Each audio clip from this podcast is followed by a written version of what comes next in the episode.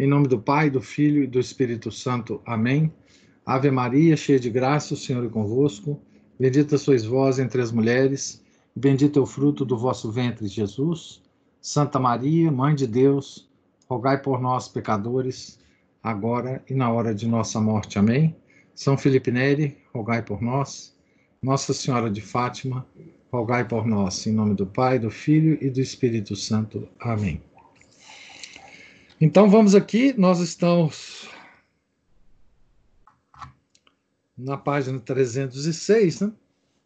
seguindo a, a, a história, a, a, a longa história né, do, do arianismo e de outras agitações né, do século IV da Igreja. O imperador Juliano, obrigado a render homenagem ao cristianismo. Esse é o títulozinho lateral aqui da sessão que nós vamos ler. Apesar da sua perversidade e do ódio que tinha aos cristãos, Juliano se viu obrigado a reconhecer as suas sublimes virtudes. O que tem aumentado o número dos galileus, eles, ele nos chamava de galileus na época, né? Dizia ele aos seus sacerdotes idólatras: É a caridade que praticam para com os vivos e os mortos, e a regularidade de costumes. Olha, esse aqui é um, um inimigo mortal nosso, né? Dando um testemunho sobre nós católicos, né? Então, o que que ele, o que que ele é, imaginava que seria a, a, digamos assim, a nossa. o truque, né? O truque do cristianismo. Então, é a caridade, é a lei maior do, do, do cristianismo mesmo, né? Do catolicismo. A caridade com os vivos e mortos e a regularidade de costumes, ou seja, a nossa moral, né? a nossa moral. Deveis fazer como eles, ele dizia aos, aos sacerdotes idólatras, né? Um, sacrifica, um sacrificador não deve ir ao teatro, a tabernas, nem exercer, exercer vis mistérios. Aceitar raras vezes os convites dos governadores. Honrai Cibele, a deusa, né? A mãe dos deuses cuja venerável imagem é tão desprezada. Despojai do ministério sacerdotal os que assim não procederem. Estabelecei em cada cidade hospícios para todos os pobres em geral, porque é uma vergonha para nós deixar tantos indigentes sem socorro, enquanto os galileus sustentam não só os seus, mas também os nossos. Olha que coisa incrível, né? Ele estava falando para os sacerdotes de Cibele, né? Os sacerdotes politeístas que sacrificavam animais, né? Então eles estavam falando, olha, vocês têm que imitar os cristãos, os católicos, porque senão eles vão eles vão acabar com a gente, né? Mas imitar, nos imitar, né? Nas nossas virtudes, o que eles não conseguiriam jamais, né? Ele mandou até mesmo edificar, o Juliano, né? Edificar espécies de conventos para os homens e para as mulheres e marcou os dias e as horas em que deviam orar em comum, etc. Veja, ele conhecia as práticas dos cristãos, né?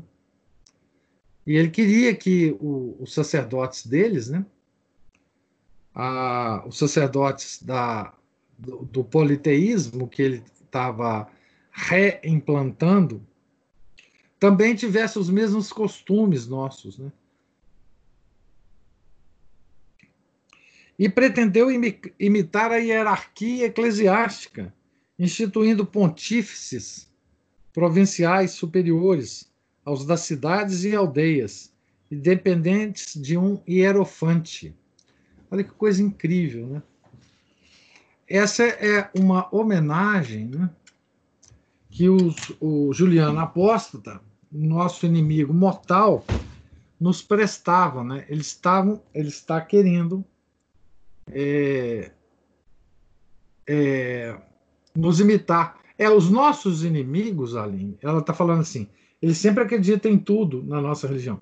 Os nossos inimigos são muito mais fiéis é, a, a, essa, pelo menos a essa parte externa da igreja, do que nós mesmos, né?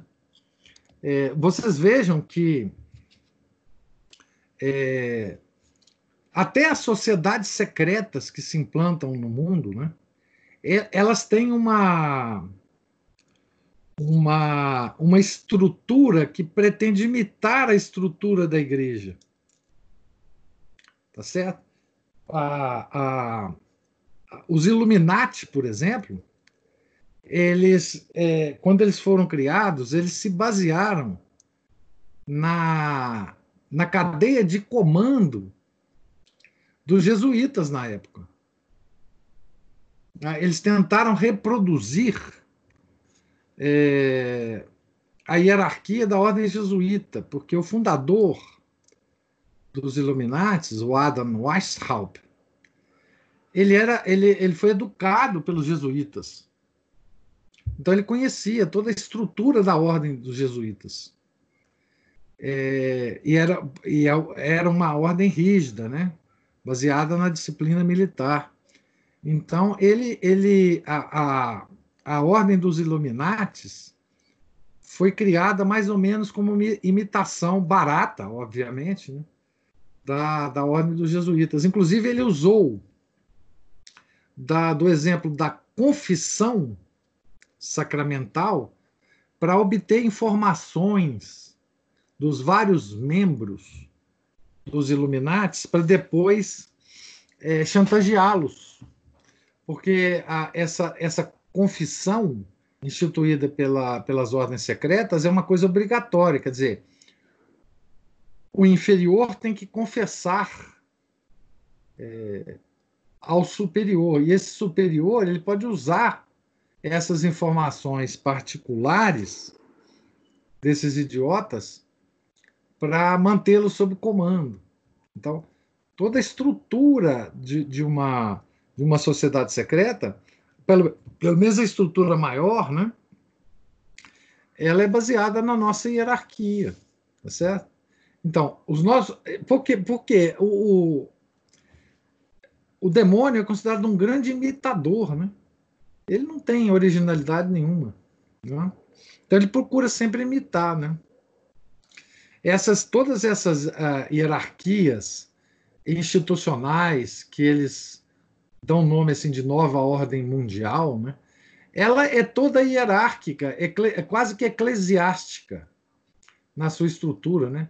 A ONU, os vários departamentos, a, né, a OMS, a Organização Mundial do Trabalho, isso tudo é, tem uma estrutura que se você for uh, é, analisar, ela é, ela, ela é uma imitação barata, né?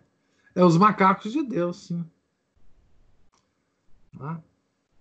Os imitadores de Deus.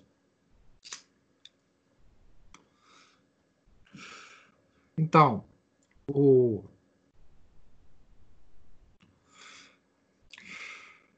até a missa negra, né? Que eles tanto gostam é, é a missa, a nossa missa antiga, né? Aliás, eu já comentei com vocês, né, uma coisa interessantíssima, né? Não a missa negra com o ritual da missa nova, só a missa negra com o ritual da missa antiga. Né? Então o demônio sabe qual que é o ritual que ele deve escolher para fazer as suas tripulias, né? estripulias ele não usa o, o a, a missa de, de, de, de Paulo VI. Né? Ele usa a missa de São Pio V. Né? Então, aqui nós vemos o Juliano apóstata. Ele está tentando acabar com a igreja, tá certo? Ele está tentando criar uma igreja tão caridosa, tão de bons costumes, tão assim publicamente recomendável quanto a Igreja Católica. Para que ela também atraia as pessoas, já que ele via que a Igreja Católica que estava atraindo né, os, os tais galileus. Né? Então, isto não é novo, né? Mais uma vez eu falo para vocês, isso é velho feito a serra. Tá certo? Esse, todo esse sistema, né? Enquanto esse príncipe inconsequente era assim obrigado a reconhecer as obras e excelência do cristianismo, procurava destruí-lo com mais violência do que nunca. Recusava fazer justiça às cidades cristãs, ouvir os seus deputados e receber as suas representações. Despojou do seu título de cidade Cesareia de Capadócia, cujos habitantes se distinguiam pela sua fé, e obrigou o clero a listar-se nas mais vis milícias.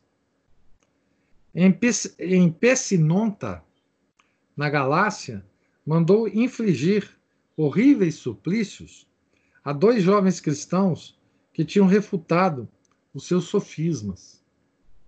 Em Ancira, na mesma província da Galácia, né, um sacerdote chamado Basílio, acusado de ter destruído um altar dos ídolos, foi lacerado com ganchos de ferro e pereceu nos tormentos. Isso era uma das dos instrumentos de, de tortura muito usados né, na, na no Império Romano. Né? É uma, uma garra de, de ferro, né, com várias garras pontudas que, ele, que eles dilaceravam o corpo né, é, dos cristãos. Né? Então, é, esse sacerdote, né, esse padre Basílio, né, foi assim torturado e, e morto. Né? Em Dorostora, na Trácia, os soldados atiraram ao fogo um fiel, por nome Emiliano, por ter derribado também os altares da idolatria. Em Mira, na Frígia, Macedônio, Teódulo e Taciano foram queimados vivos, lentamente por terem quebrado estátuas pagãs. Em Heliópolis, na Fenícia, e em Gaza, na Palestina, os algozes expuseram várias virgens, virgens aos insultos de uma vil população e depois lhes abriram o ventre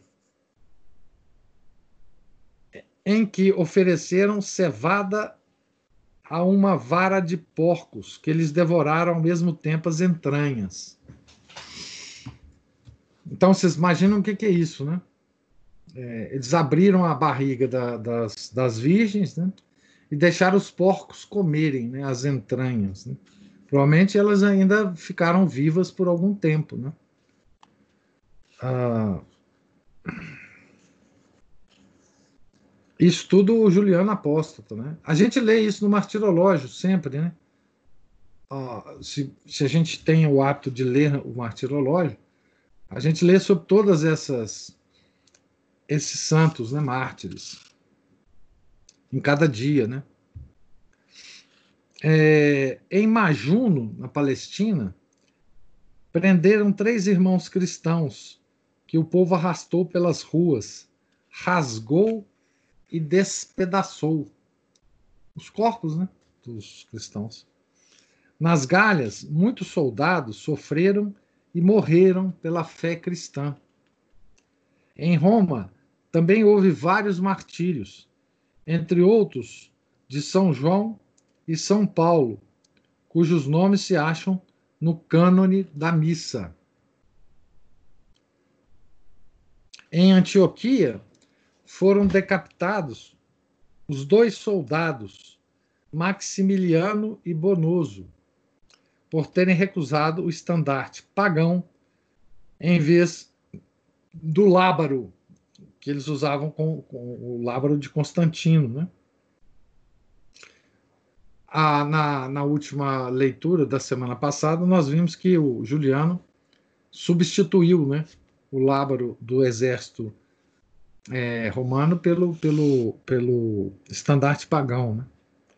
Dois outros oficiais, Maximino e Juventino, foram atormentados e imolados por terem se queixado da perseguição exercida contra os cristãos.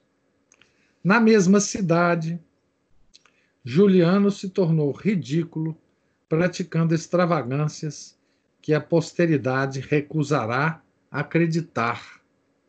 Dizia São Crisóstomo, passados 20 anos. O imperador aparecia muitas vezes nas ruas em traje burlesco, acompanhado de adivinhos, de arúspices, de bobos, de charlatães, de sacerdotisas de Vênus e de tudo o que o vício tem de mais vil e repugnante. Isso Nero fazia também, né? Quando a gente leu sobre Nero aqui, vocês devem lembrar, Nero fazia isso também. Né? Se vocês não lembram, vocês voltam lá no livro e vejam o que, que o Nero fazia também. Né? Ele fazia isso. Dirigi, eh, Dirigiam-lhe ditos mordazes, a que ele respondia. É um dos seus epigramas intitulado Misopogon, que é o estrião coroado, como aqui o chama São Crisóstomo, São João Crisóstomo, né?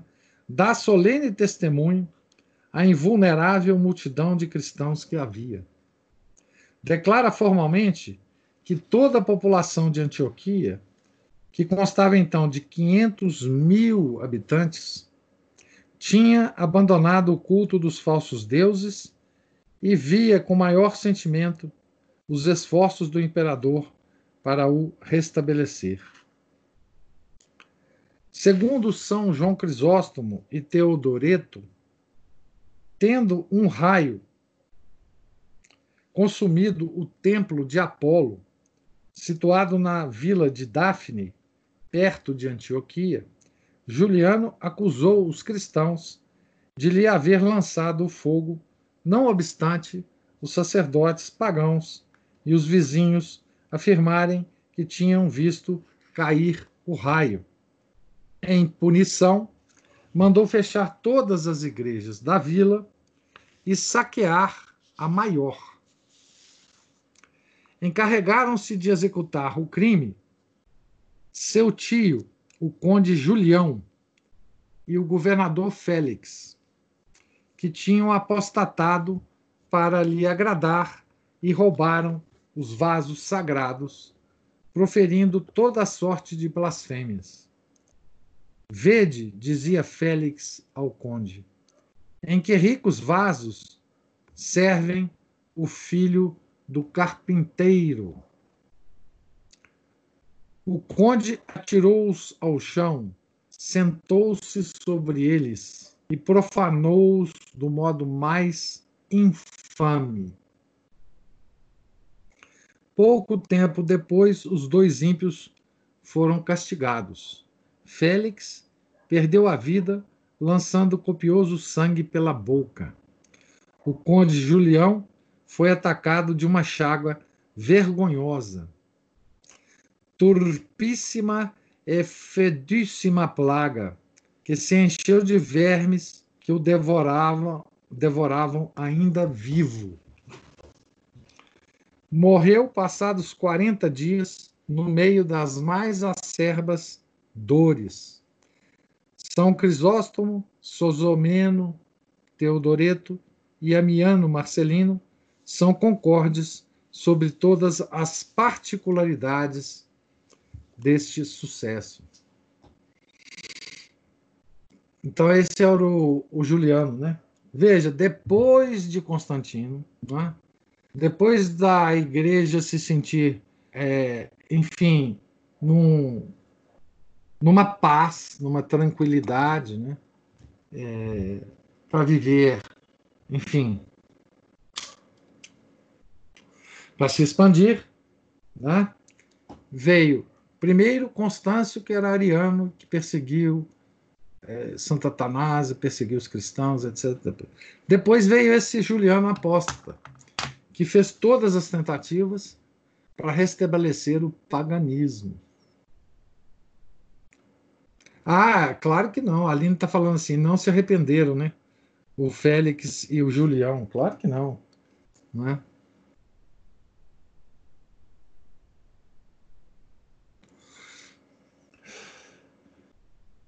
é? Eu sempre lembro para vocês né, a, a, morte de Voltaire. Né? É, essas mortes nem sempre Nosso Senhor faz isso, né? Mas às vezes ele faz para mostrar a impiedade do falecido, né? Para nos mostrar um pouco para nos dar um vislumbre do inferno. A morte de, de, de, de Voltaire, né? é, ela, é, ela, ela, tem detalhes né? É, cruéis, né? É, é, uma espécie de pré-visão é, do, do inferno, né? Eu não sei se vocês já leram sobre a morte de Voltaire. Né? É, outro dia, a, nós, eu e a Aline, nós discutimos e descobrimos.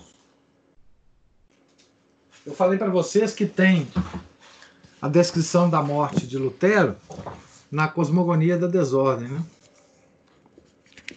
E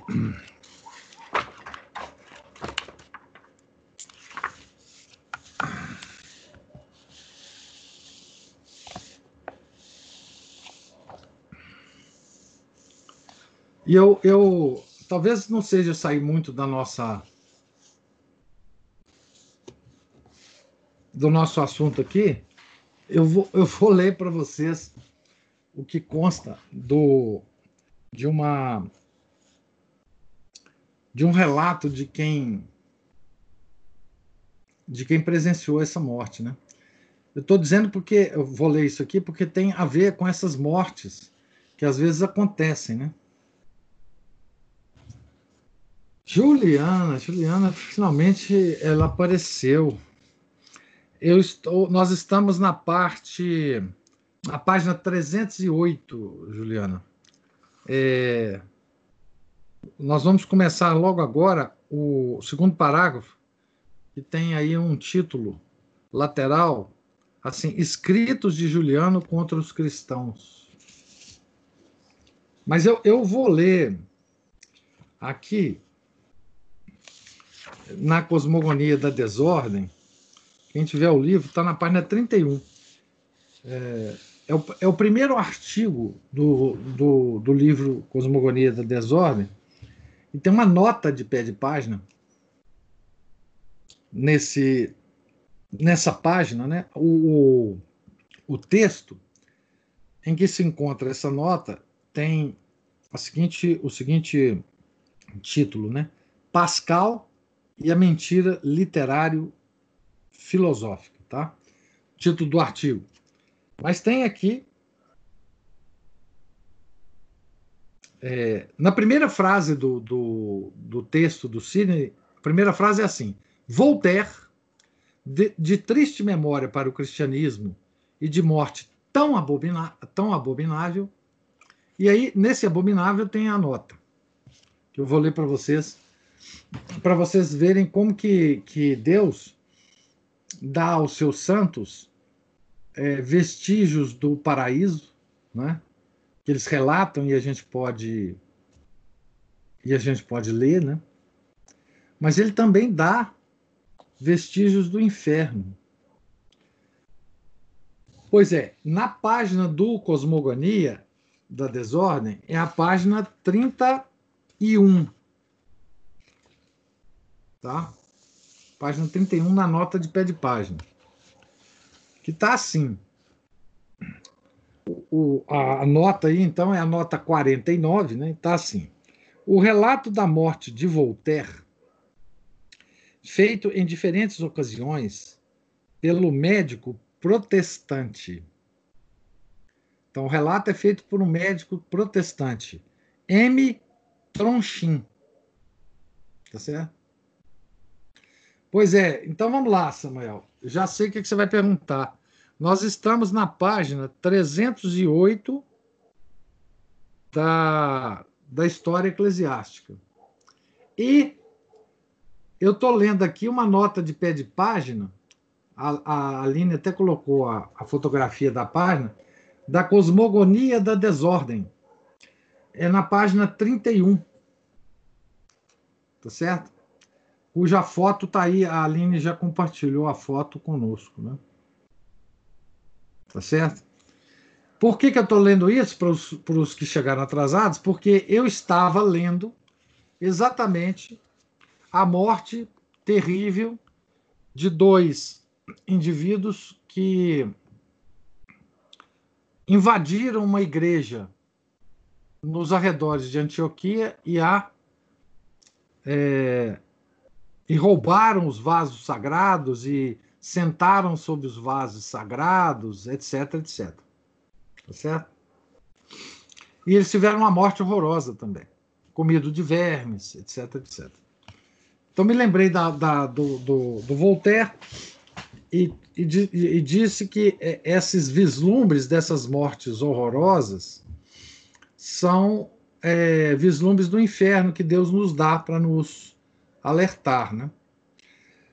Só antes de ler, mais um detalhe. É, muito, muitos tentaram nos fazer crer que Lutero teria morrido uma morte assim terrível assim. Mas nada na história comprova isto. É? Nada na história comprova isso. O que a gente pode saber da morte de Lutero é que ele morreu é, numa noite depois de uma bebedeira terrível na, lá onde ele morava, foi para o quarto e morreu é, de, de, de ataque cardíaco, provavelmente. Tá?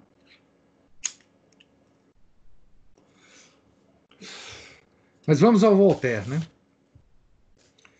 O relato da morte de Voltaire, feito em diversas ocasiões pelo médico protestante M. Tronchin, pela marquesa de Villette, em cuja casa o escritor francês estava, e por uma enfermeira, testemunhas oculares de sua agonia final, é assustador. Gritos de desespero, autolaceração e deglutição da própria urina e excrementos. Próximo ao momento de sua morte, Voltaire urrava, dizendo que uma mão invisível o conduzia ao tribunal de Deus. Ora invocava Cristo e apelava à sua misericórdia, ora, ora maldizia-o com palavras terríveis. Enfim, expirou em meio à imundície fecal, após haver levado à boca os dejetos que estavam em seu urinol. Na ocasião, sangue escorria-lhe pela boca, da boca e das narinas. Vale registrar que um sacerdote chamado por pessoas da casa não pôde ministrar-lhe os últimos sacramentos, pois alguns amigos entre os quais Diderot, colocaram-se à porta e impediram a passagem do clérigo, ao que consta a pedido do próprio Voltaire. O Dr. Tronchin remata a sua resenha sobre esse momento com as seguintes palavras: Quisera eu que todos aqueles que foram seduzidos pelos livros de Voltaire tivessem testemunhado a sua morte. Então, aqui tem a, a referência desse relato, depois o, a nota continua. É também conhecido o depoimento da enfermeira que pedira a Deus para nunca mais presenciar a morte de um ateu. Tão lacinante foi o espetáculo visto por ela. Morte que, que como um dístico, nos remete à máxima da Sagrada Escritura. mors peccatorum péssima. Salmo 33, versículo 22. A morte dos pecadores é péssima, né? Mors peccatorum péssima. Então, essa é uma morte que a gente tem um relato né, recente, quer dizer, recente em relação a essas mortes da antiguidade, né? Mas a gente pode imaginar, né? Como seria essas mortes, né? E compará-las, né? E compará-las com as mortes dos mártires, né? Que apesar de sofrerem tormentos terríveis, né? Eram mortes santas, né? Eram mortes santas. Tá certo? Então aqui nós temos é, material para meditações e mais meditações para a vida inteira, né, nossa? Para a vida inteira, né? Por isso que a gente pede a Nossa Senhora proteção, né? Agora e na hora da nossa morte. Hora terrível, né? Bom, então só para para pontuar aqui, amanhã o professor Sidney Silveira fará 55 anos. Né? Já que eu li o Cosmogonia do Denzor, eu gravei um pequeno vídeo que eu vou colocar no, no canal amanhã. O Anguete está turbinado, né? Colocou um hoje do professor Orlando Fedeli e amanhã vai aparecer um sobre o professor Sidney Silveira. Tá certo? Então, amanhã o Cine fará 55 anos. Pois bem, na morte do professor Orlando, é, quando o Cine ficou sabendo, né? Ele, ele viajou para São Paulo para presenciar o enterro né, e a missa de Requiem. E ele passou lá o aniversário dele que ele não conseguiu voltar né, a tempo. Então, há 10 anos, ele estava fazendo 45 anos. Né? O professor Orlando tinha ficado na casa dele uma noite, passou uma noite na casa dele, ficaram conversando até altas horas, né? Como, aliás, como os dois go gostavam de fazer. O professor Orlando também era uma conversa que assim, não acabava. Se você não não falasse com ele para parar de falar, ele também não parava de falar, né, professor? Eu nem sei como é que foi esse diálogo na casa do Sidney, do professor Orlando com o professor Sidney, porque os dois, não sei como é que eles conversaram exatamente, né? É, Anguete turbinada é tudo que precisamos nesse momento. É Juliana, Juliana gosta. Juliana gosta do povo turbinado. Mas então, assim, é, continuando aqui na, na página 308, depois da, da dessa descrição da morte do Félix e do Julião, né? o imperador Juliano não se contentou com perseguir os cristãos. Atacava-os ainda por seus escritos.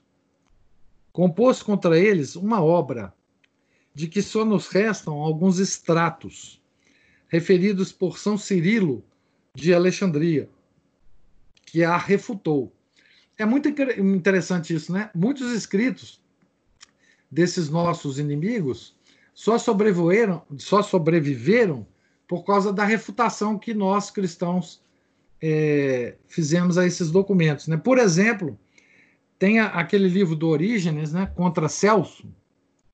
O Celso é um desconhecido. O Celso provavelmente foi um filósofo ateu da época do, do Orígenes, mas que só sobreviveu, a obra dele só sobreviveu exatamente naquelas partes que o Orígenes a refuta. Então a gente não conhece a obra original, mas a conhece de alguma forma pela refutação. Aqui aconteceu da mesma forma com Juliano, né? porque São Cirilo a refutou. Renova todas as objeções de Celso, já destruídas por Orígenes. Né? E as de Eusébio de Cesareia e as que Eusébio de Cesareia havia tão eh, vitoriosamente refutado em sua demonstração evangélica. Restam esses extratos, diz Darra, para se conhecer quanto o ataque de Juliano é superior ao do ceticismo, ceticismo voltariano no último século. Encontram, porém, encontram-se, porém, neles preciosas confissões contra os hereges. Juliano argui os cristãos de adorar a Jesus Cristo como filho de Deus e Deus mesmo. De chamar Maria Teótocos, ou Mãe de Deus, de adorar a cruz, de fazer o sinal dela na testa e nas portas das casas, de honrar os mártires, e demonstra que tudo isso remontava ao tempo dos apóstolos procura meter a ridículo os milagres de Jesus Cristo, mas os reconhece como verdadeiros. É um testemunho suspeito da crença primitiva e invariável da igreja. Juliano compôs ainda algumas cartas. Olha que coisa interessante. Eu tô, depois eu continuo a ler aqui. Duas coisas interessantes nesse trecho. Primeiro, o Juliano ataca a nossa fé em alguns pontos que os nossos inimigos posteriores disseram que foram criados por nós depois do Juliano apóstolo. Então, o próprio Juliano, quando nos ataca, ele sabe que o que ele está atacando veio direto dos apóstolos. Veio direto da, da, da, da da sucessão apostólica. Então, Juliano, que está no século IV, é um nosso inimigo. Quando ele nos ataca, ele admite que isto que ele está nos atacando tem uma origem lá nos apóstolos Nosso Senhor. O que hoje os nossos inimigos não nos concedem. Eles falam que nós criamos isso tudo depois os nossos inimigos dentro e fora da igreja, porque os nossos inimigos dentro são muito piores do que o que estão, os que estão fora hoje. Né? A outra coisa interessante é, é que é que é, ele fala aqui que esses ataques eram muito mais, digamos assim, é, competentes, tá? do que o, os ataques do, do que ele chama aqui de ceticismo voltariano no último século. Tá certo? Então, assim, ele reconhece que o Juliano era mais competente do que o Voltaire. Tá certo? Pelo menos é, o, o, o, o Juliano tinha, digamos assim, é, uma certa competência em nos atacar, né? Tá certo? Então, essas duas coisas nesse trecho que eu li. Né? Juliano compôs ainda algumas cartas e discursos sobre diferentes assuntos, em que se acham expostas todas as doutrinas e máximas da filosofia neoplatônica. A sua obra mais bem escrita mas indigna de um homem de Estado, é o seu discurso sobre os Césares. É uma sátira dos imperadores precedentes, sobretudo de Constantino. Contém numerosas calúnias contra os cristãos. Assim, o, o seu ódio para com a religião aparecia em tudo. Ele era um militante anticristão, né? digamos isso. Um militante anticristão, uma, um militante anti-igreja, né? uma espécie de antevisão do protestantismo, né? de certa forma. A tentativa de reedificar o Templo de Jerusalém oferece-nos uma nova prova disso. Ele sabia que, segundo a predição de Jesus Cristo, não devia ficar pedra sobre pedra deste edifício e quis dar um desmentido ao Deus dos Galileus. Olha que coisa incrível, gente. Olha que, a, que trabalho, a que trabalho se deu o nosso Juliano Apóstolo.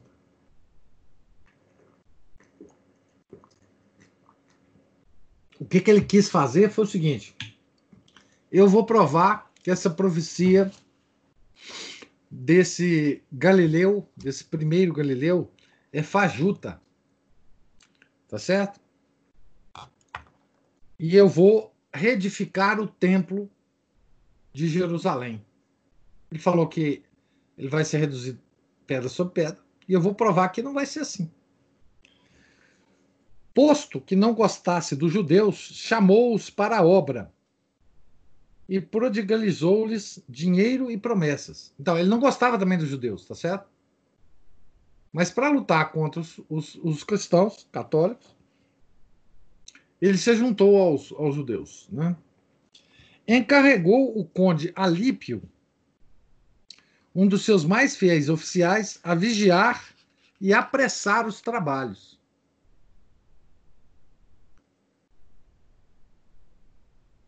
Começaram por arrancar os antigos alicerces. O número dos operários era incalculável e o seu ardor parecia que superaria todos os obstáculos. Contudo, São Cirilo, bispo de Jerusalém, zombava de todos os seus esforços e dizia publicamente que era chegado o tempo em que se cumpririam literalmente os oráculos do Senhor. Nem sequer porão uma pedra sobre outra. Repetiu o santo prelado sem se perturbar. Então, São Cirilo de Jerusalém, né? Efetivamente, tirado todos os velhos fundamentos, sobreveio um horrível terremoto que encheu as escavações, dispersou os materiais amontoados, derribou os edifícios vizinhos, matou ou feriu uma parte dos trabalhadores. Passados poucos dias, lançaram outra vez mão à obra. Mas imensos globos de fogo saíram das entranhas da terra, repeliram os materiais e devoraram os obreiros e as ferramentas. Esse terrível fenômeno reproduziu-se várias vezes.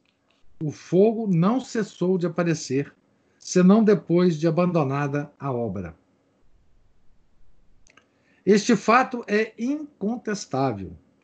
Atestam-no São Cirilo, testemunha ocular, São Jerônimo, Santo Ambrósio, São João Crisóstomo, são Gregório de Nazianzo, contemporâneos desse prodígio. Os historiadores Rufino, Sócrates, Sosomeno, Teodoreto, Zonoras, Epifânio, o diácono Nicéforo, Calisto, o ariano Filostorgo, o judeu Davi Gunzi, o rabino Gedália e o próprio Amiano Marcelino, pagão, amigo íntimo e zeloso defensor de Juliano. O incrédulo do século XVIII, Gibbon, coligiu todos esses testemunhos e declarou-os autênticos. Amigos e inimigos afirmam o mesmo, por isso cumpre admiti-lo ou rejeitar toda a certeza histórica. Então, até o Gibbon, um farsante miserável, né, que, escolheu, ah, que escreveu aquele, uh, aquele livro que, que, é altamente ofensivo a nós, né, uh, Declínio e Queda do Império Romano, né, tem uma parte lá sobre os cristãos. Até o próprio Gibbon, né? Ou seja, os documentos históricos são dos, dos relatos históricos são absolutamente concordantes, tanto de é, padres, bispos católicos, como de inimigos nossos, né? judeus, o próprio, o próprio auxiliar lá do Juliano, tá certo? Então, não só o terremoto né, é, sobreveio, mas também bolas de fogo que saíam da terra e destruíam tudo. Até o momento em que ele, é, em que Juliano desistiu dessa obra. Então aqui nós vemos Juliano desafiar Deus. Tá certo? E Deus responder a Juliano pelas causas segundas, não é assim? Que eu sempre falo para vocês. Quais causas segundas? Coisas, acontecimentos e pessoas. Ele não apareceu para Juliano. Né? Ele só mandou a natureza fazer o seu trabalho segundo as ordens de Deus, tá certo? Que é o criador da natureza. Então, esse, esse é um milagre extraordinário, né, gente? Esse é um milagre extraordinário, assim, para a gente guardar, né? E para a gente contar, né? Para as crianças, né? De forma romanceada, né? Essa é uma historinha muito legal para se contar, né? É, sobre, sobre isso, né? É, é uma, uma historinha que po podia ser, inclusive, transformada num conto infantil, né? Mas, enfim. É, e, então, a, o Juliano até isso ele fez, né? Tá certo? 14 séculos depois desse acontecimento, pretenderam os nossos filósofos dar-lhe uma explicação natural. Ah, meu Deus do céu, né? O racionalismo, né? 14 séculos depois, né? O século 18, 19, né? Século de Voltaire, da Revolução Francesa, da Revolução Científica. Né?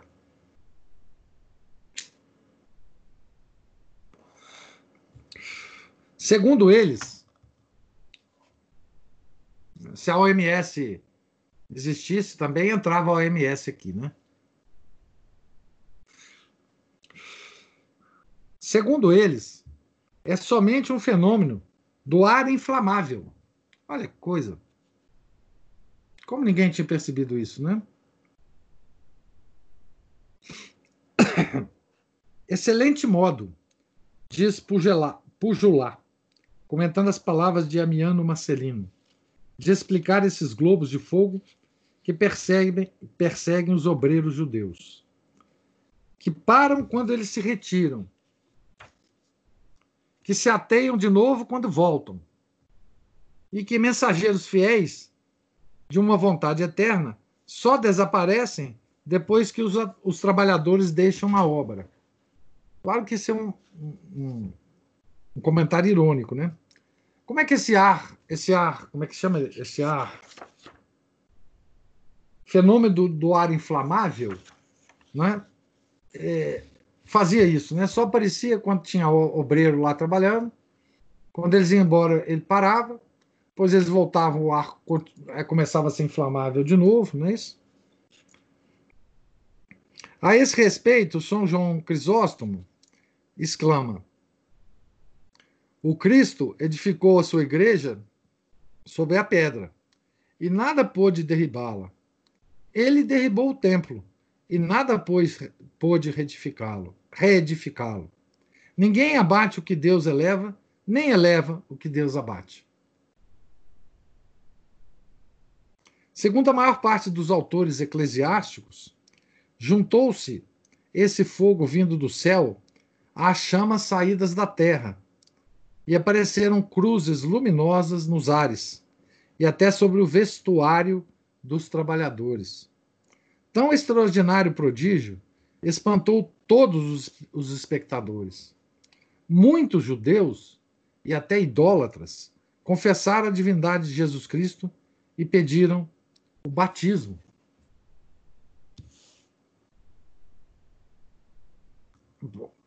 é, depois de presenciar esse tipo de fenômeno, né, só corações muito duros, né, não se convertem, né?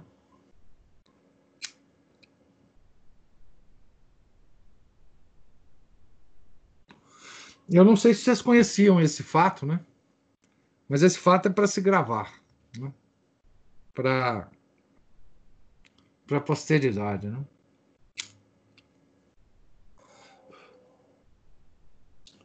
O pessoal não acredita nisso hoje, mas acredita em aquecimento global, né? Tá certo? É uma coisa extraordinária, né?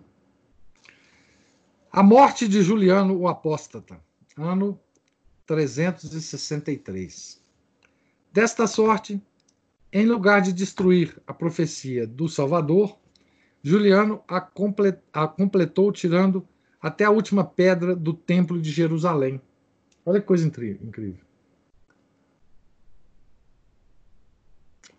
Juliano foi usado por Deus para completar a profecia, né? porque a profecia assim, não sobrará pedra sobre pedra.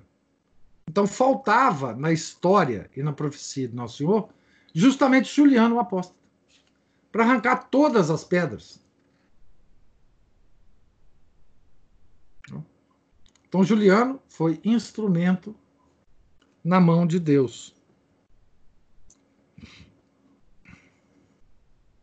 Certo? Ele ficou confundido, mas nem por isso abriu os olhos à luz. Tendo de sair então para uma expedição contra os persas, ele jurou que, depois de sua volta, exterminaria o cristianismo. Esse juramento, gente, já foi feito por tanta gente, né? É, eu lembro aqui do Napoleão, né, que avisou lá para o núncio apostólico, né? Eu não lembro o nome do desse cardeal, mas ele logo que ele assumiu o poder, ele chamou lá o núncio e falou assim: o senhor, o senhor avisa o Papa de que eu vou destruir a igreja. Né? Então, assim, Napoleão também tinha esse. O interessante foi a resposta desse cardeal. Ele falou assim: olha, eu acho que o senhor não vai conseguir. Não é? Porque tantos de nós, tantos papas, tantos cardeais, tantos padres, já fizeram tanta coisa para destruir a igreja e não conseguiram. Acho que não vai ser o senhor que vai conseguir, né? Então, ele foi para lá, para os persas, lutar contra os persas, e disse: a hora que eu chegar, eu vou destruir essa porcaria. Mas a divina providência abreviou os dias de um inimigo tão perigoso. Apenas os romanos se aproximaram, os persas retrocederam, devastando o seu próprio território e incendiando as suas cidades. O imperador, o imperador avançou inconsideradamente e, para apressar a marcha do seu exército, mandou queimar a sua frota, que subia lentamente o rio. A fome fez-se sentir em breve, e, atacado de todos os lados pelos persas, foi obrigado a retrogradar. Colocado na retaguarda para proteger a retirada, uma flecha traspassou-lhe o fígado. Amiano, Marcelino e Libânio, seus panegeristas, afirmam que ele morreu tranquilamente da sua ferida, conversando com seus amigos a respeito da nobreza da alma e consolando-os com a esperança que tinha de se reunir aos astros. Olha a esperança de Juliano. Se reunir aos astros. Vocês que são doutores agora em gnose, vocês podem ver como que isso aqui é gnóstico, né? Gnóstico panteísta, né? Tá certo? O, o, é, isso é mentira, esse relato é mentiroso, tá certo? Mas o próprio relato nos, nos conta uma coisa interessante, né? Que era o, o ideal do pagão, né? É, desse paganismo reinstituído pelo, pelo Juliano, né? Quando eu morrer, eu vou me, me reunir aos astros tá certo? Aos astros. Não, é, na verdade, essa, essa descrição aqui, feita pelo Amiano Marcelini Libânio, é mentirosa, né? Tá certo?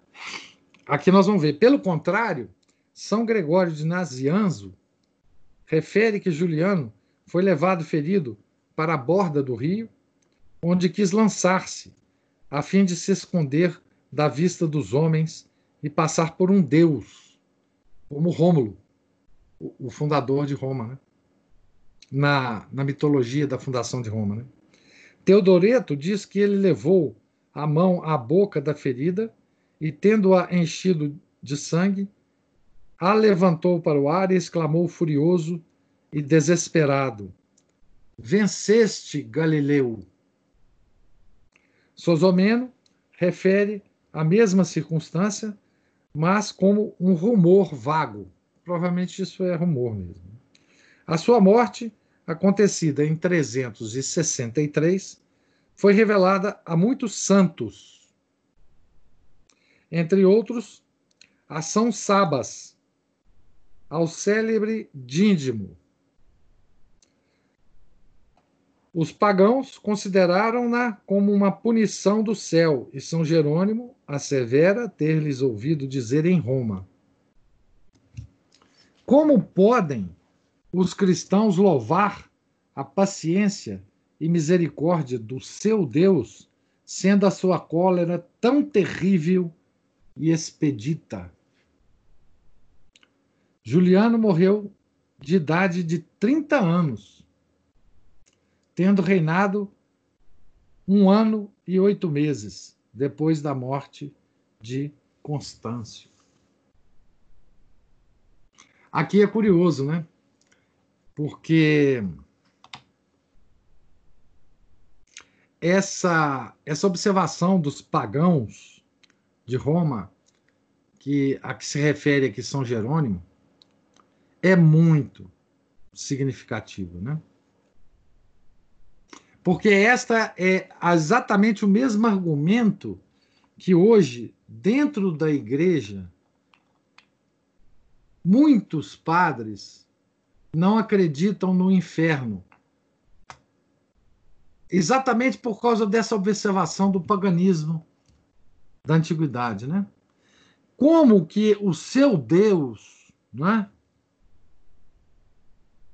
Será que o Deus é, do, do, da Igreja Católica é tão mal assim? Sua cólera é tão espetacular e rápida para fazer isso com o coitado do Juliano? Esse argumento é o mesmo que eles fazem hoje, né? Não, não existe inferno, porque Deus não é assim, tão mal. Né? Deus não é assim.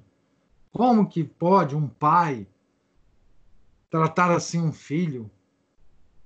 Vocês percebem que é o mesmo argumento? E o que, que esse argumento é, nos mostra, né? Nos mostra que tanto esses pagãos né, da antiga Roma, como esses nossos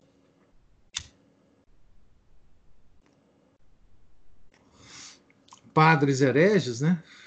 Eles não entendem o que, que Deus, o nosso Deus é. Porque eles só entendem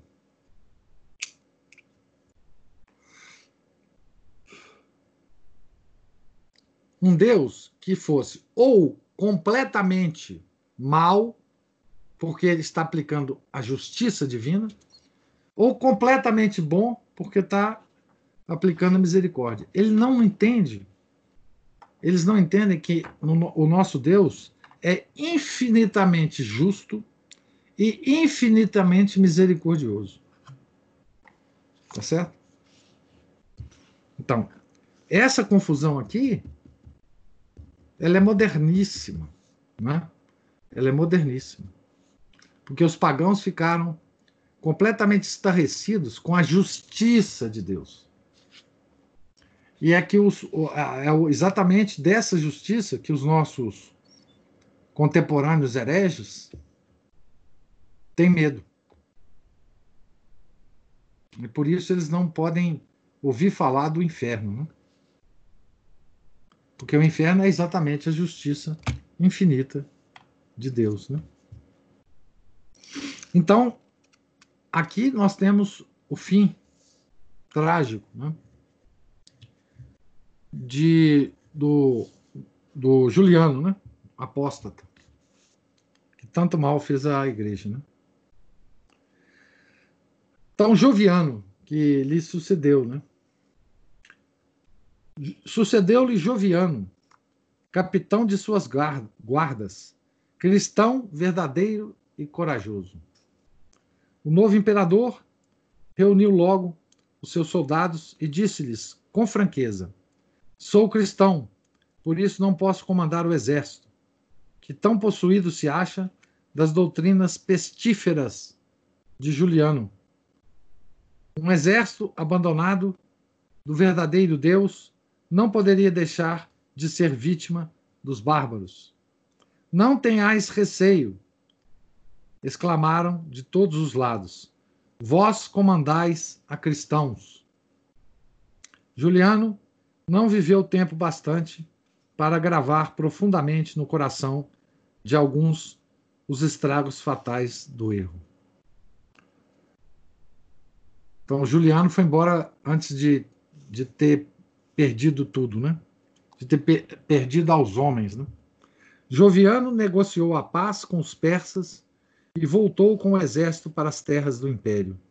Um dos primeiros objetos dos seus cuidados foi o estado da religião. Anulou todos os decretos de Juliano contra os cristãos.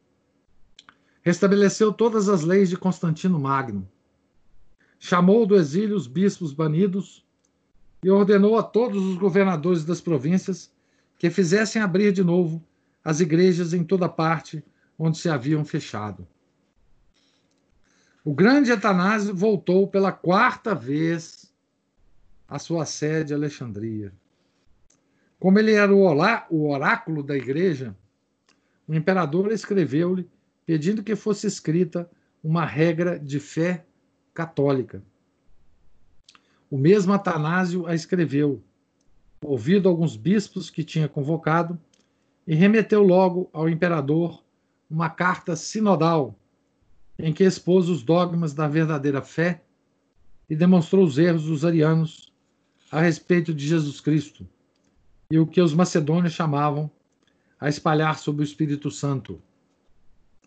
Joviano admirado da solidez deste escrito, quis ver o seu autor. Tanásio se dirigiu a Antioquia, onde se achava então a corte. E depois de falar com o imperador, voltou para Alexandria. Joviano dava as mais belas esperanças quando foi encontrado morto na sua cama na idade de 32 anos. Crê-se que ele morreu sufocado pelo vapor de carvões ateados para aquecerem o seu aposento. Alguns, algumas pessoas suspeitaram que a sua morte fosse o resultado de um crime. Mas essas suspeitas nunca se esclareceram. Joviano tinha reinado apenas oito meses.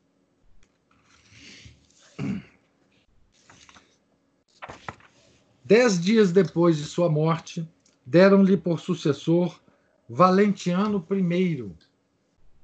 Esse príncipe era religioso e cheio de coragem, mas de um caráter violentíssimo. Quer não gostasse das polêmicas dogmáticas, pois que mal sabia a língua grega, quer temesse os seus inconvenientes à vista do que tinha acontecido a Constâncio, ele recusou, recusou ingerir-se nas coisas religiosas. Julgai-me outro Constâncio, respondia ele quando lhe falavam em controvérsias. Segundo Recever, ele levou essa circunspecção até a indiferença. Alguns membros de sua família eram arianos entre outros sua mulher, Justina, e seu irmão Valente. cometeu o erro de associar ao império esse último, que fixou a sua corte em Constantinopla, enquanto ele residiu em Milão.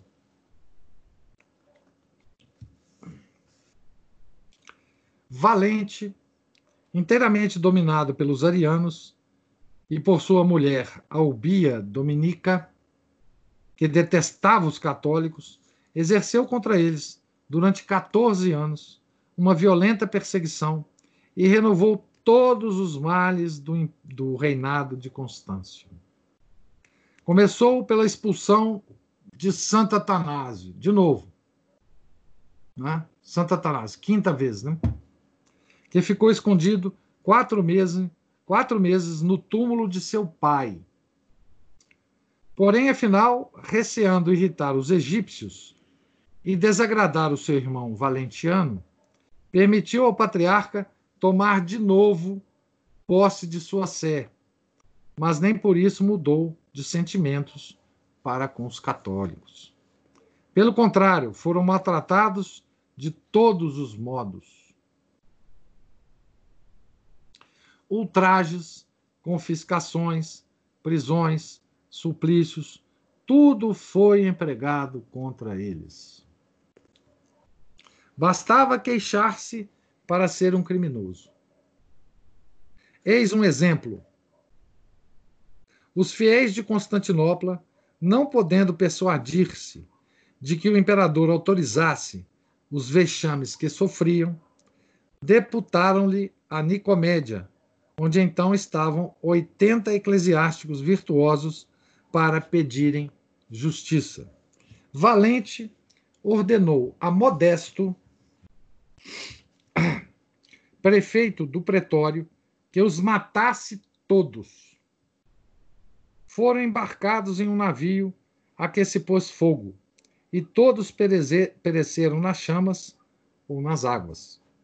Alguns cenobitas deixaram seu retiro para vir animar os fiéis no meio dos novos perigos que corria a igreja. Então, é aquela. Isso vai acontecer muitas vezes na antiguidade. Né? Os cenobitas, os monges do deserto, a, abandonam o deserto e vão para as, as cidades né? animar ou confortar os fiéis. Chega aquela multidão de monges do deserto. Né? É, a Aline está falando assim, era religioso ariano, né? Príncipe de Araque, exatamente. Esse é o Valentiano. Né? Então, alguns cenobitas deixaram o seu retiro para vir animar os fiéis nas cidades. Né? O imperador, encontrando um deles, chamado Afraate, filho de uma nobre família da Pérsia e venerável pela sua idade e santidade, disse-lhe: Aonde vais? Por que andas assim a percorrer as cidades e excitar o povo à revolta, em vez de te conservares no teu retiro. Príncipe, responde-lhe com firmeza o santo ancião. Eu permaneci na minha solidão enquanto as ovelhas do pastor celeste estiveram em paz. Mas agora, vendo-as prestes a ser devoradas, seria justo que eu ficasse tranquilo no meu retiro? Se uma jovem virgem, vivendo em casa de seu pai, visse alguém lançar-lhe o fogo, não deveria empregar todos os esforços para impedir o incêndio? É o que hoje é o que eu hoje faço. Vós lançastes o fogo à casa do Senhor.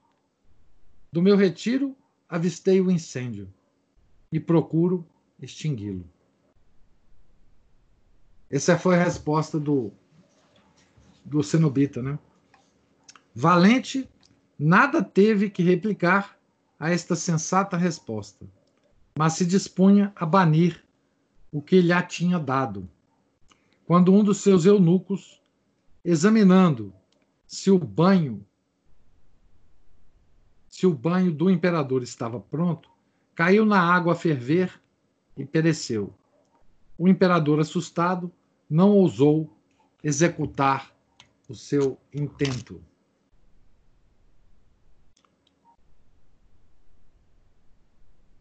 Aqui tem um errinho aqui de banho do imperador, né?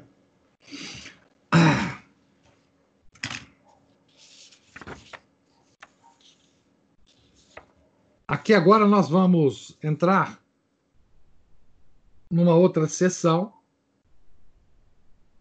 que tem como título A Morte de Santo Hilário, seus escritos, ano 367, que eu vou deixar para nós lermos a semana que vem, juntamente com a morte de Santo Atanásio. É, enfim, continuar a semana que vem. Tá certo? Eu estou na página 313, então, do livro. Logo antes de, de começar a ler sobre a morte de Santo Hilário, de Poitiers, grande, grandíssimo santo, é, companheiro é, contemporâneo de Santo Atanásio. Né? Então, pergunto aos senhores e as senhoras se, se há alguma algum comentário, alguma alguma pergunta sobre a leitura. Nós precisamos, num determinado momento, fazer uma conversa sobre os assuntos mais candentes, né? É, nós não temos tempo porque os nossos encontros são têm assuntos muito específicos, né? Isso seria bom numa confraria, né? Mas a Juliana não organiza as confrarias aí, então não tem. A Juliana tá doida agora por causa o da festa junina. Hein? É, o Tedro Danon já falou que não precisa usar máscara né, e pode aglomerar à vontade. Sexta... Não, mas a, foi aprovado agora na, na, no Congresso que o, nós temos que usar máscara até dentro de casa. A polícia pode entrar dentro da casa da gente para ver se a gente não está tá sem máscara, viu? Nós temos que usar máscara Como agora. Assim? Tava, foi aprovado hoje? É. Então você vai, você vai ficar, você vai ficar rica de vendendo máscara. Vou nada, não estou fazendo. Aqui, o, o Felipe está falando que segunda e quinta tá, tá vago, né? Segunda, segunda-feira que vem eu vou fazer um, um hangout sobre Chesterton com, com aquela sociedade Chesterton Brasil, alguma coisa assim. Mas quinta-feira tem normalmente a aula do, do professor Marcelo, né? Eu não sei se vai haver essa quinta, porque é Corpus Christi, né? Mas eu acho que talvez conversar fiado um pouco sobre, sobre essas questões todas, talvez fosse. Pelo menos para desopilar o fígado, né? Assim, para falar, assim, meter o pau no, na OMS, enfim. É, 20 horas, nós estamos marcados às 20 horas, Felipe, na, na, na, na segunda-feira. Ontem eu fiz também um hangout com um rapaz lá do, do Nordeste que quis me, me, me entrevistar, né? Enfim. É... O canal dele eu acho que é Sic et Non. Chama Marcelo Tibúrcio. É, um, alguns de vocês já me mandaram um vídeo dele me elogiando muito, etc, etc. Eu fiquei até muito sem graça com o Hangout, porque ele me elogiou tanto, ele me tem numa conta tão alta, tá certo? Que eu acho que ele é meio, meio doido. Eu fiquei até muito, assim, constrangido.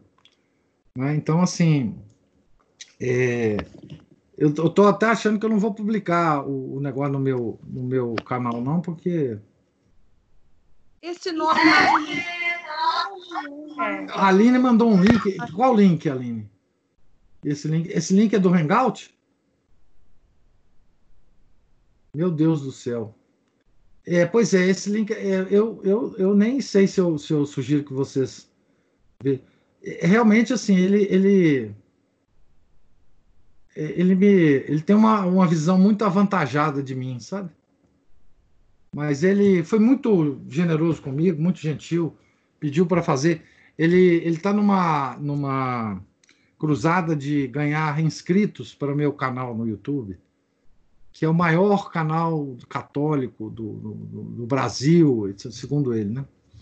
Então, assim, eu não, eu não pude recusar né, o convite. Então, falamos sobre Corsão, falamos sobre Chesterton, falamos sobre, enfim, muita coisa lá. Não é? E, mas na segunda, então, eu tenho esse, esse, esse.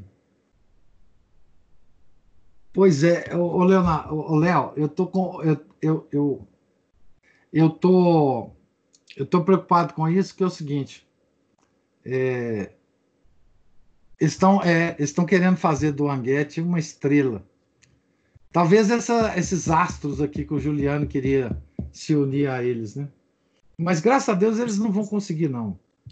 Certamente, certamente eles não vão conseguir, não, viu, Léo? Pode ficar tranquilo. Mas, é, mas esse menino é um menino.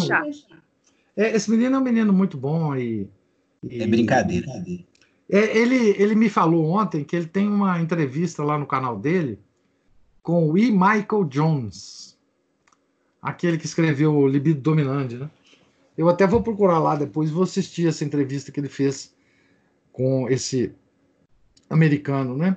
Então, assim, ele é um cara muito, muito, ele sabe das coisas, ele, ele realmente ele. O professor, é aquele ele... rapaz que apareceu no seu blog recentemente?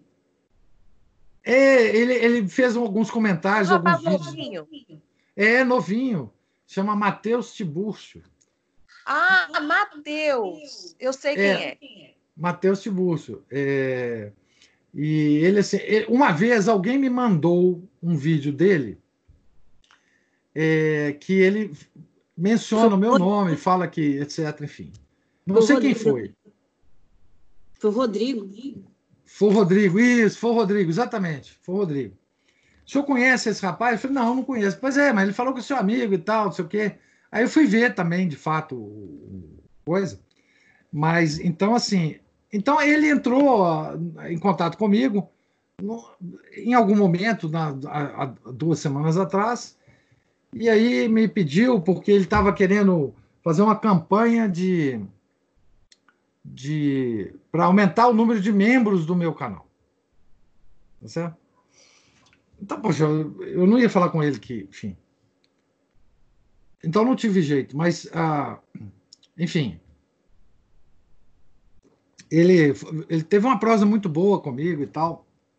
E mas é, tá lá né, o, o, vídeo dele no canal.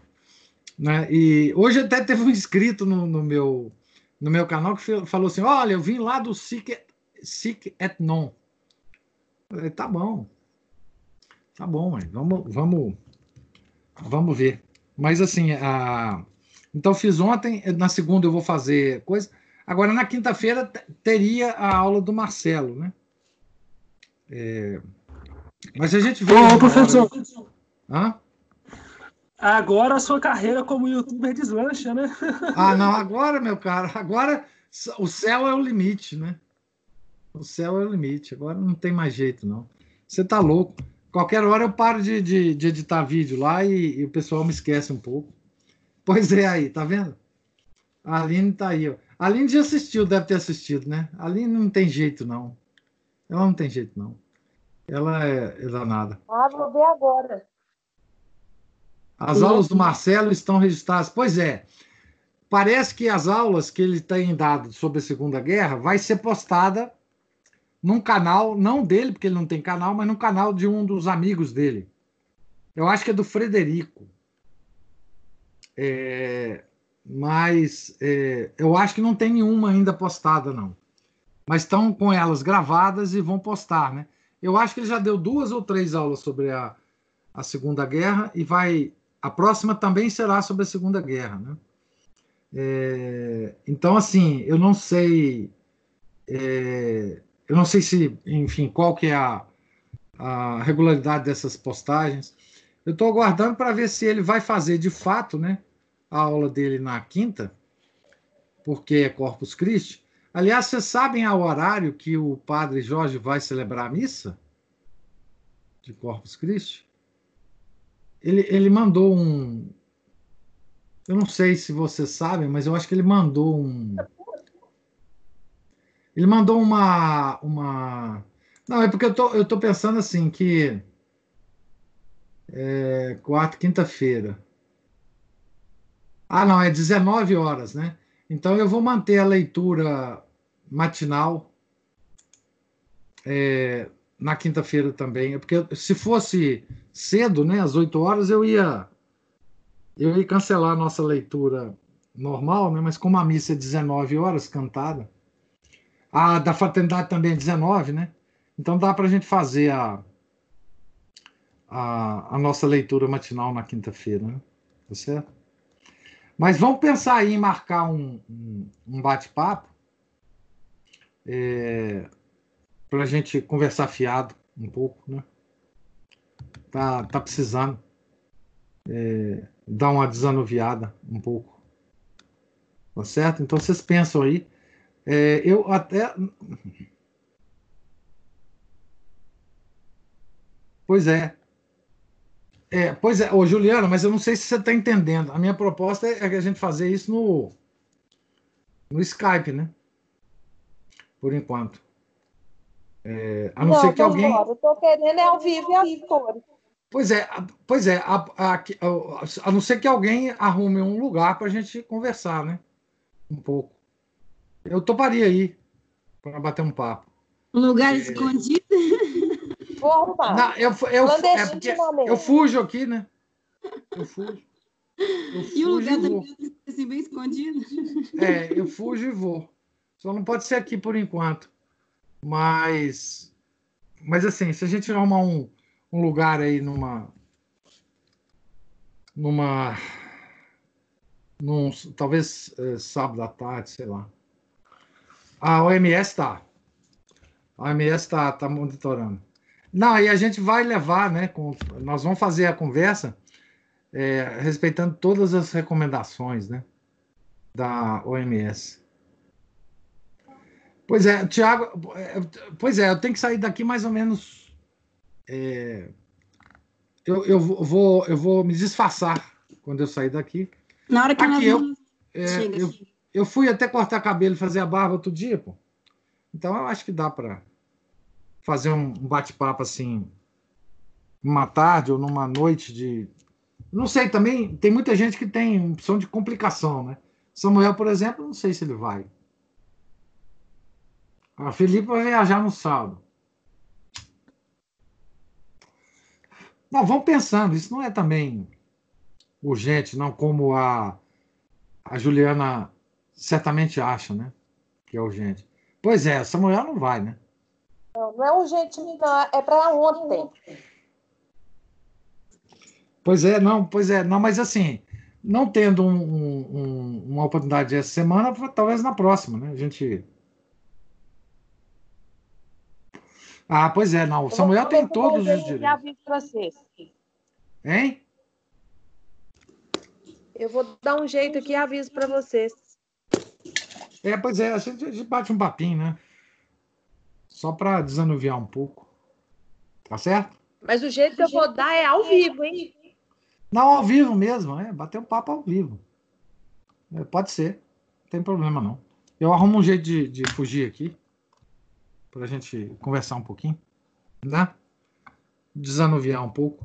E também agora, assim, é, enfim. Ah, saca só o Antônio. Saca só o Antônio. O Antônio deve dormir mais ou menos o tanto que o Samuel gostaria de dormir. Certamente, né? É, porque o Samuel não aguenta nada. Qualquer coisa ele está dormindo. O Antônio está lindo. Aliás, o Antônio, aquela foto que você mandou do Antônio, Samuel, ele tinha poucas horas de nascimento, se eu entendi bem. Ele tinha nascido na madrugada. Ele parecia um menino de um, de um mês, dois meses. Porque menino, quando nasce, tem cara de joelho. O Antônio não tinha cara de joelho. Então, assim, eu fiquei impressionado. Não, não é só o tamanho, não. É, a, é, a, é o rosto mesmo, a vivacidade, o olhar, o, né? Assim, é, é, eu fiquei impressionado aqui. Assim, é, impressionante, é, realmente. Nasceu, é, pois é, nasceu de olho aberto, assim, é, enfim. Eu, como nasci com 1,8 kg, meu caro, então, assim, eu não posso dizer nada, né? Então, eu fico só, só com inveja desses meninos. Porque se eu nascesse com mais peso, eu certamente seria magro agora. Eu sou gordo por causa que minha mãe é, é, me, me, me deu tanta, tanta comida quando, quando eu era pequeno que eu, que eu fiquei com esse barrigão que eu tenho, que eu, que eu carrego até hoje, eu e Santo Antônio. Olhando para a câmera, é, exatamente. Ele já, já gostou do, do negócio de tirar foto. Ele talvez seja modelo, né? Não sei como é que isso vai ser. Joaquim, é, exatamente. É, não, é uma coisa impressionante. O Antônio me impressionou. Aí eu mostrei para a Ângela aqui, ela ficou impressionada também. Ele falou: ah, mas esse menino tem um mês. Eu falei, não, tem poucas horas. Foi de madrugada, o trem. Nós recebemos isso, sei lá, 9 horas, 10 horas da manhã, então, assim. Eu fiquei uh, basbacado. Aqui ele nasceu de cesariana ou parto normal? Essa foi a, a, a dúvida aqui em casa. É, ah, pois é. É, porque a Ângela comentou que parto normal a, a, criança sofre mais, né? Tem passar na, naquele buraquinho que, que é difícil, né? Então, assim, a criança fica menos, é, sofre menos, né, com, com a cesariana. Não, beleza. Benza a Deus, benza a Deus. O Leonardo tá. Vocês estão gostando de falar hoje, né, gente?